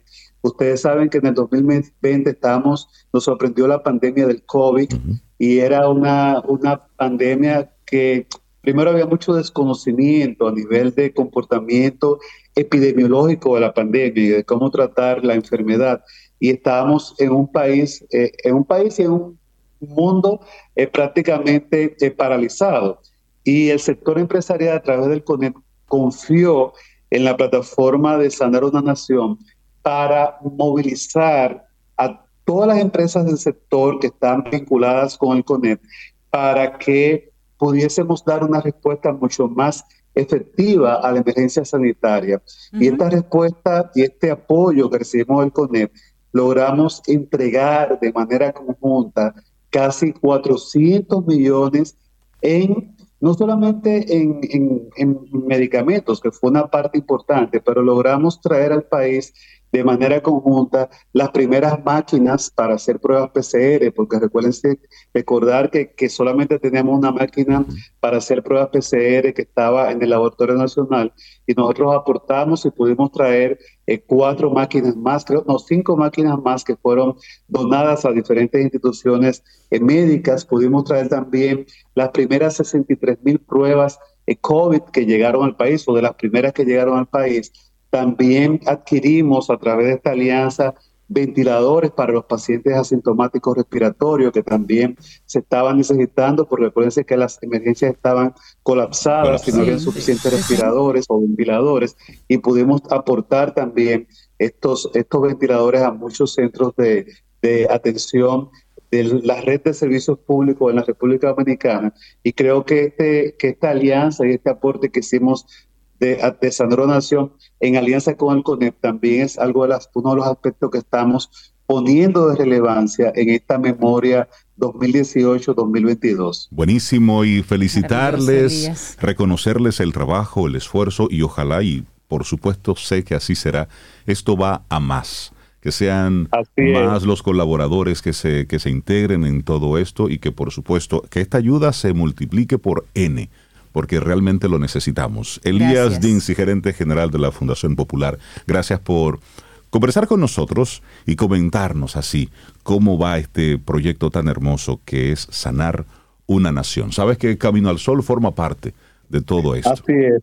Así es, muchísimas gracias de verdad. Un abrazo. Reinaldo, Cintia, Soveda, ustedes son eh, parte nuestra también. Ustedes son un aliado de San Nación, porque dar a conocer estas buenas nuevas y también que la gente sepa que puede entrar a las páginas de Sanarona Nación, eh, www.sanaronación.org y allí pueden enterarse también de cómo pueden aportar y cómo pueden contribuir, no solamente a través de las cuentas que tenemos en el Banco Popular, sino también que pueden es visitar eh, las tiendas del Grupo Ramos, las tiendas La Sirena y Superpola, y ahí hay unas alcancías donde pueden aportar lo que ustedes consideren. Cualquier aporte es importante, un peso, cinco pesos, cien pesos. Eso vale. Lo importante es que nosotros garantizamos que por cada peso que la persona aporta a esa donación, nosotros lo devolvemos multiplicado por 30 en alimentos fortificados o medicamentos. Entonces ahí está la medida de esa donación, que multiplicamos los aportes y lo que recibimos de la población dominicana, pues también es, un, es parte de los logros que estamos exhibiendo. Y eso, y eso se, se agradece y el país eso lo siente. Que tengas un excelente día. Muchísimas gracias. Muchísimas gracias. Te acompaña Reinaldo Infante. Contigo, Cintia Ortiz. Escuchas a Sobeida Ramírez. Camino al Sol.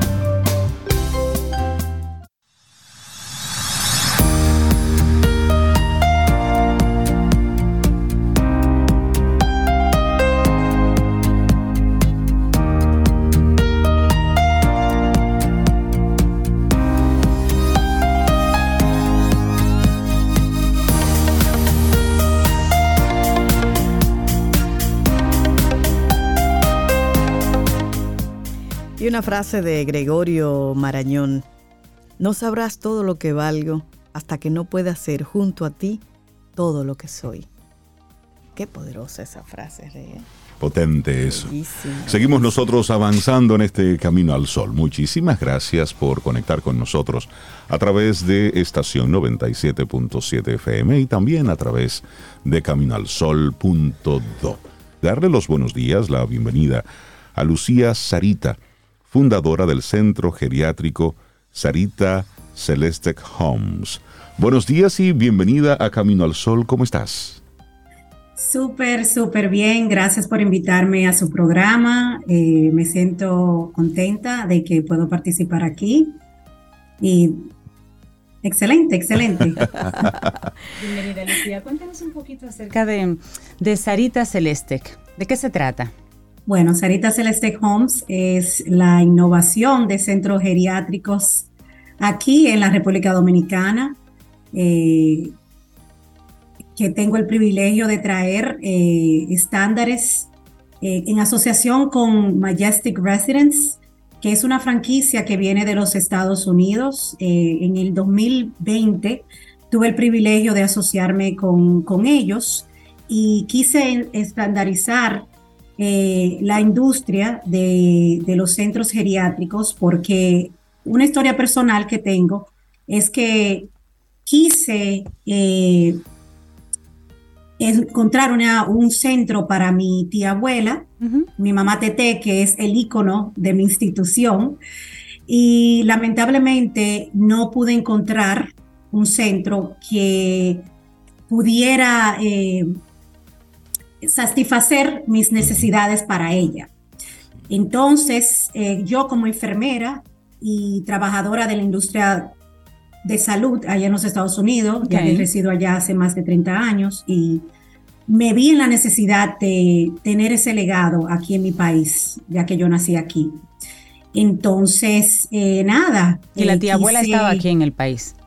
¿Perdón? Y la tía abuela, tú estás en Estados Unidos, pero la tía abuela, la TT, estaba aquí en República Dominicana. Exactamente. Ya. Entonces, ¿Y cuáles son, cuando empecé a hacer investigaciones eh, sobre la industria, sobre la necesidad que aquí había en la República Dominicana, eh, un sinnúmero de cosas. Eh, entonces traje a mis socios de Majestic, ellos también vieron la necesidad que aquí había y quisimos hacer algo diferente, lo cual se dio y inauguramos el centro el jueves, eh, febrero 2, y aquí estamos con tecnología de último modelo, eh, como eh, call buttons o llamadores para enfermeras. También tenemos lo que se llama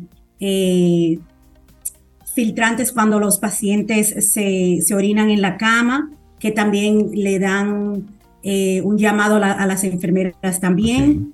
Eh, también tenemos eh, los virtual o VRs o los, o los lentes virtuales para los envejecientes. Aparte de eso, estamos asociados con el Club Arroyo Hondo, que está al mismo frente de nosotros, ya que estamos localizados en Arroyo Hondo. Tenemos espacios grandes, habitaciones grandes.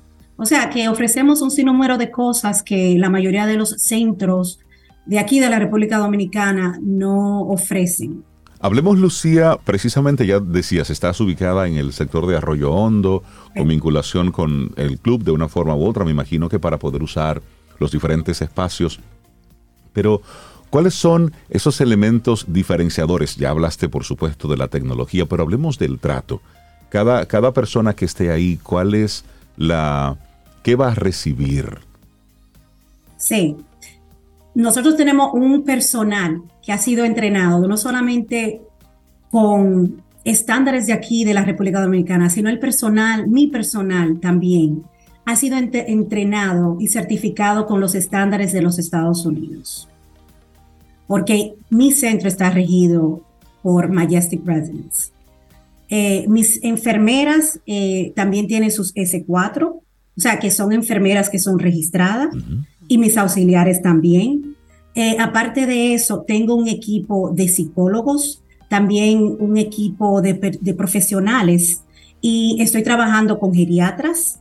O sea, que esto no es algo que simplemente es, es un centro que está corriendo de papá y mamá, que estamos aquí atendiendo personas sin, sin profesionalismo. Aparte de eso, tengo una clínica y una odontología en mis mismas facilidades, eh, en los cuales van a atender a mis envejecientes, eh, que van a ser atendidos eh, cuando lo necesiten. Y el sistema, implementado, perdón, sí. No, perdón, termina tu idea. o sea, que cada vez que ellos necesiten un cuidado clínico, un cuidado vocal, ellos van a tener acceso a eso de inmediato. Lucía, hemos conocido casos de homes que las personas no necesariamente están ingresadas allá, sino que van y, como que pasan el día. ¿Va, a funcionar también ese sistema con ustedes? Sí, sí, esa viene siendo mi etapa 2. Eh, eso viene siendo ya dentro de aquí a seis meses. Eh, como le expliqué anteriormente, es eso es que eh, lo que estoy trabajando con el Club Arroyo Hondo, ya que ellos tienen amenidades como la piscina, la cancha de tenis, con mi equipo también eh, de terapia física. También vamos a tener yoga, eh, un sinnúmero de cosas que vamos a ofrecer. También meditaciones. Puede vivir con su familia, pero, puede pasar el día con ustedes. Ah, sí, también. Eso es un menú de, de lo que vamos a ofrecer.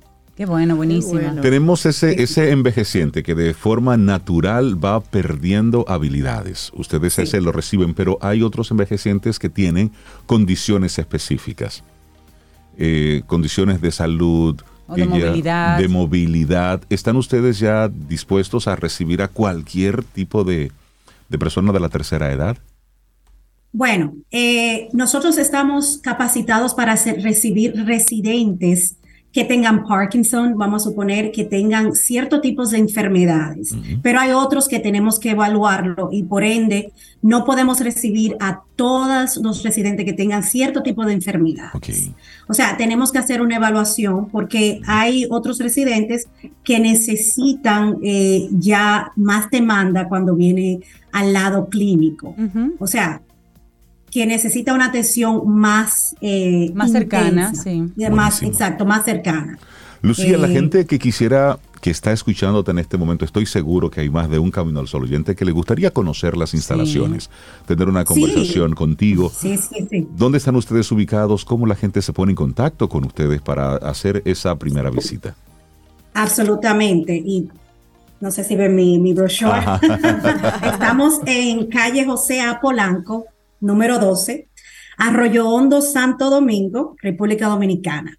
Y el teléfono es el 809-870-0504, que yo misma voy a tomar ese tel- el- el- la llamada y voy Ay, a hablar con ellos. Bueno. O pueden seguirme a mis redes sociales en Instagram, Sarita Celeste Homes. Eh, nuevamente, Sarita el número de teléfono es el 809-870-0504. Y de verdad que estamos abiertos eh, a los tours, o sea, para que vengan a ver las instalaciones. Claro. Aquí tenemos un personal sumamente empático, eh, humilde y que está a la disposición. Buenísimo. Gracias. Lucía Sarita, fundadora del Centro Geriátrico Sarita Celeste Homes by Majestic Residences. Muchísimas gracias, te felicito por la iniciativa. Sí, hermoso y trabajo. es algo realmente necesario en nuestro país, porque no tenemos ahí en ese tema una respuesta de parte del sistema de salud pública. Y esto hay que buscarlo por el sector. Y espero que ustedes nos visiten también. Así Están es. invitados. Y estamos bien cerca. Que tengas Gracias, excelente gracias, día, Lucía. Lucía. Gracias, Lucía. Gracias. Para iniciar tu día, camino al sol.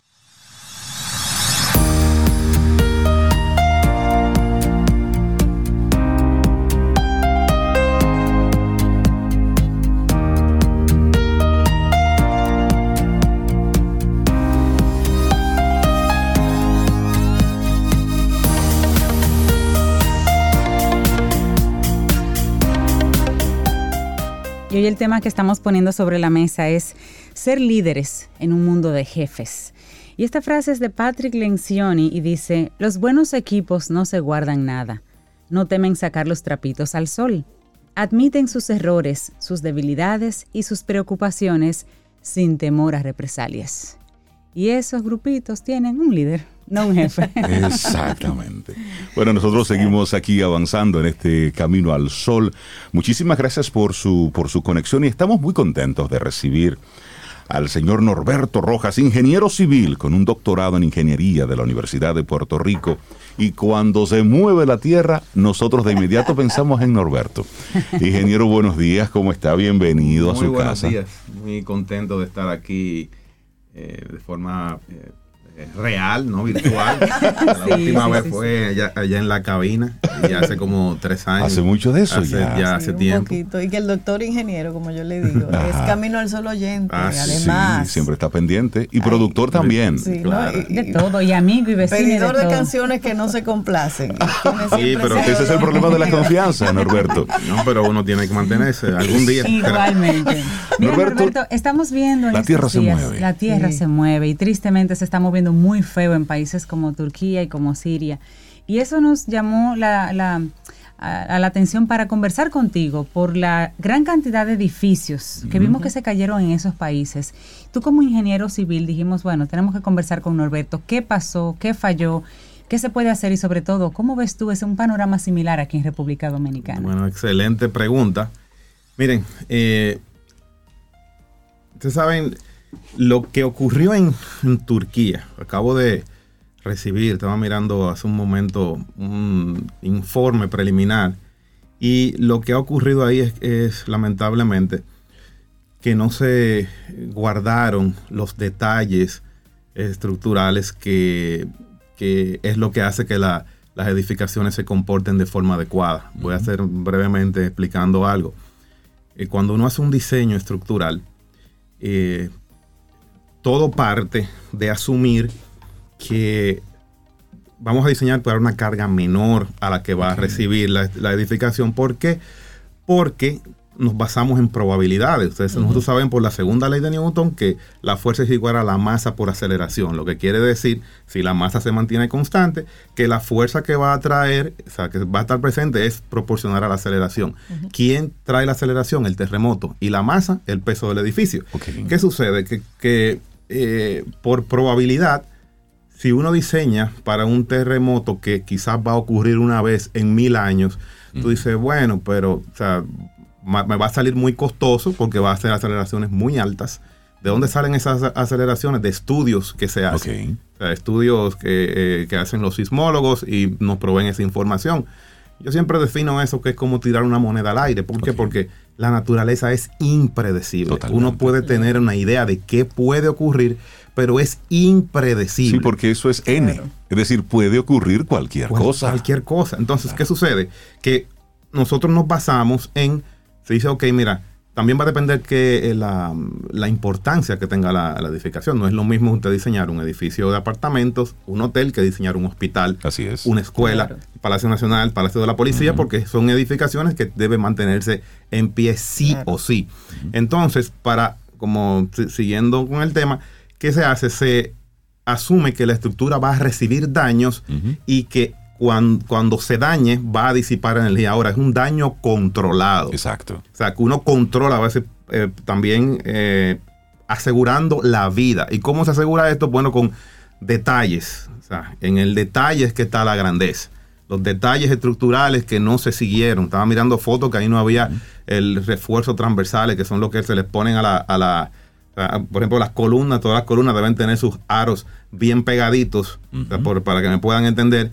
Ahí usted ve fotos que no había. O sea, ¿por qué? Porque fue, un- fue eh, al parecer hubo cero control de calidad De durante la, de la- en la construcción. Y vimos cómo las autoridades comenzaron a meter gente presa. Claro, principalmente, Es- sí, claro, porque por la, los Muchos constructores, constructores. porque es que usted no puede jugar con la vida. Entonces, ¿qué sucede cuando uno hace un diseño? Eh, la responsabilidad que uno tiene como diseñador es muy grande. Es lo mismo diseñar.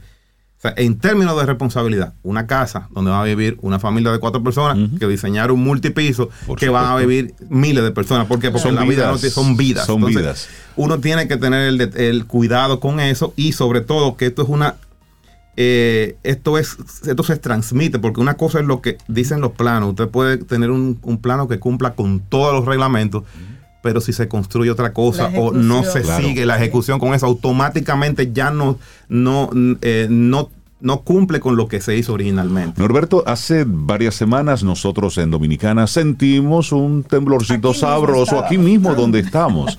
Lo sentimos sabroso. Eh, se sintió en mayor o en menor medida en gran parte de, de nuestro país. Hablemos de desde tu especialidad, que es específicamente la parte de riesgos sísmicos en edificaciones y todo esto. Hablemos de, de qué tan preparada está República Dominicana para un, un desastre de esta naturaleza. Bueno, como o sea, haciendo un, un símil con lo que ocurrió en, en Turquía, aquí nosotros tenemos desde el 2000 2011 un reglamento sísmico y también hay una- unos procesos que deben seguirse a la hora de usted aprobar planos de edificaciones que son eh, eh, formales. ¿Por qué? Porque se pasa por un proceso donde se lleva al Ministerio de la Vivienda, anteriormente el Ministerio de Obras Públicas, se revisa todo lo que usted hizo, que eso yo lo veo. Hay gente que no le gusta, pero yo lo veo perfecto, porque si imagínese que usted hace un trabajo y que usted tiene cuatro ojos que se lo están, otros ojos adicionales que se lo están revisando. Póngase contento. Entonces ahí le, le dicen, mira, no cumple por tal cosa. Entonces hay un, un proceso de, como dicen los americanos, back and forth, de que va y viene hasta De que revisión, se, se revisa y se otorga lo que es la licencia de construcción. Una vez se le otorga la licencia de construcción, pues se procede a hacer la construcción, valga la redundancia, y luego eh, se supone que debe haber eh, inspección, que tienen que ir el, el- el- el- Inspectores, sí, inspectores del, del- del Estado donde validan, certifican antes de, de los vaciados. Entonces, en ese sentido, yo entiendo que esas eh, construcciones que son legales, pues independientemente de que, te- de que fueron construidas con normas sísmicas quizás previas al 2011, pues eh, tenemos cierto control en ese sentido. Ahora, ¿dónde está el problema? Construcciones informales. ¿Cuáles son las construcciones informales? No nos vayamos muy lejos. No. Usted camina por aquí en los bordes. o sea, A mí me da mucha pena porque uno entiende, se pone en el lugar de las personas, sabe lo difícil que, que le hace a una persona conseguir los recursos para... Y la gente lo que quiere es hacer su, su casita. Y muchas veces lo que están construyendo su propio panteón, porque usted ve eso y dice, oye, me, me da pena, pero eso se va a caer en un terremoto, porque no tiene la más mínima eh, eh, configuración o, la- o lo- o los mínimos detalles para que eso funcione en un terremoto. Y no es que uno quiera hacer ave de Fatalista, pero, pero- no, pero es que es una realidad.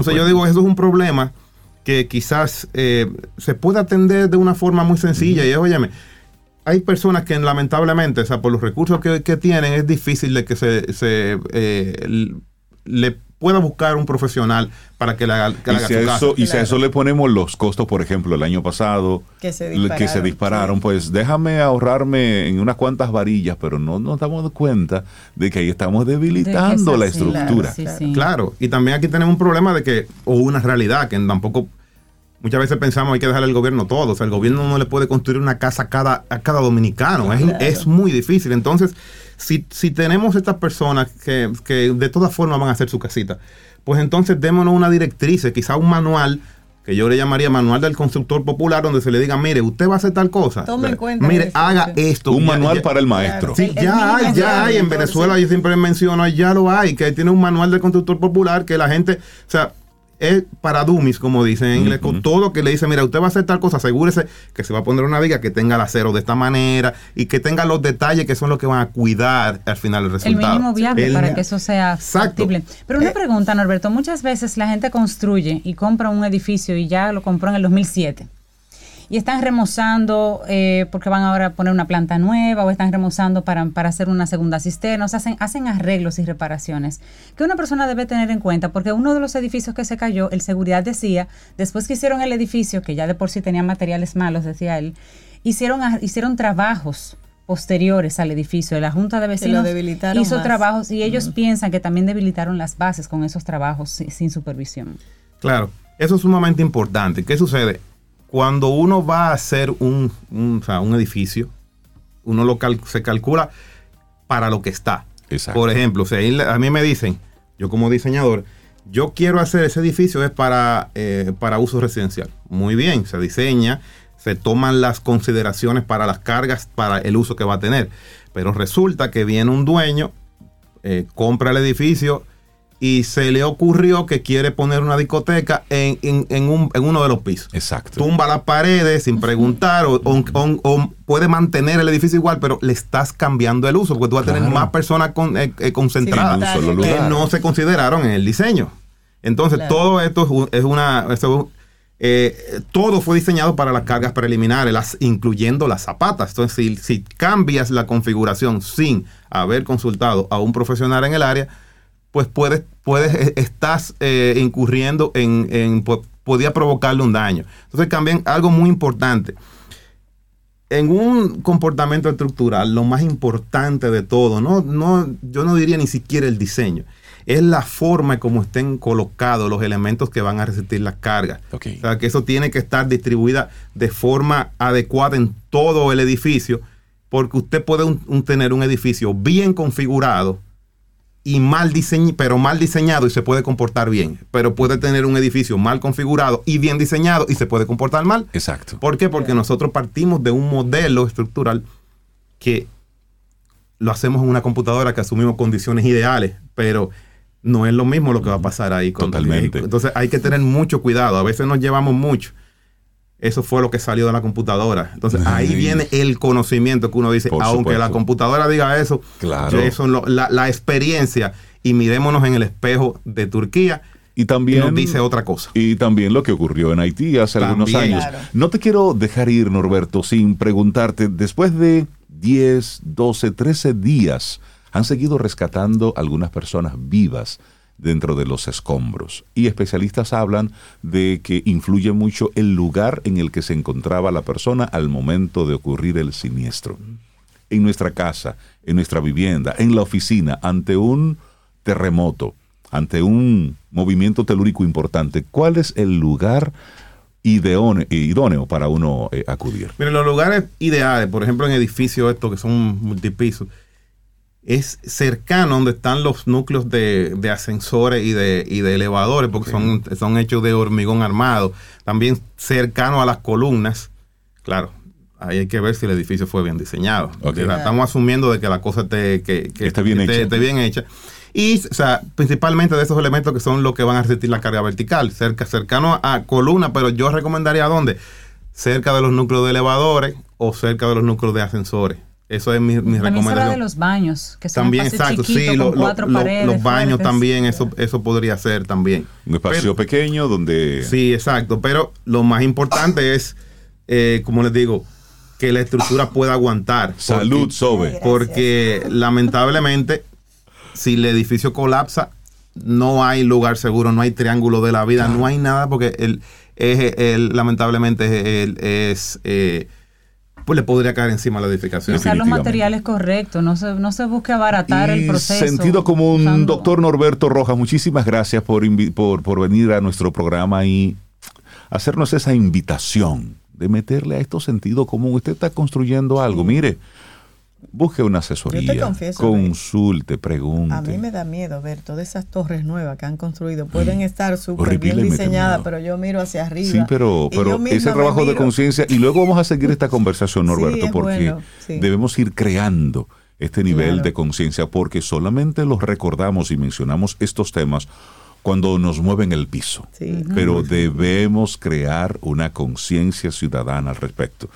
Norberto Rojas, ingeniero civil con doctorado en ingeniería y bueno, es docente y coordinador de la maestría en ciencias e ingeniería estructural y sismo resistente que se imparte en el INTEC. Sí. Norberto, siempre bienvenido aquí a Camino al Sol. Muchas gracias. Gracias. Un abrazo. Llegamos al final de nuestro programa por este día, mañana miércoles, y el universo sigue conspirando. Si usted quiere, y si nosotros estamos aquí, tendremos un nuevo Camino al Sol. Y esta es para, para Norberto, a ver si lo conquisto con esta canción, esta versión que hace retro jazz de Vive, porque es lo que quiere como baile, tú sabes. Así nos vamos. Lindo día. Hasta mañana. Y esperamos que hayas disfrutado del contenido del día de hoy. Recuerda nuestras vías para mantenernos en contacto. Hola arroba caminoalsol.do. Visita nuestra web y amplía más de nuestro contenido. Caminoalsol.do Hasta una próxima edición. y pásala bien.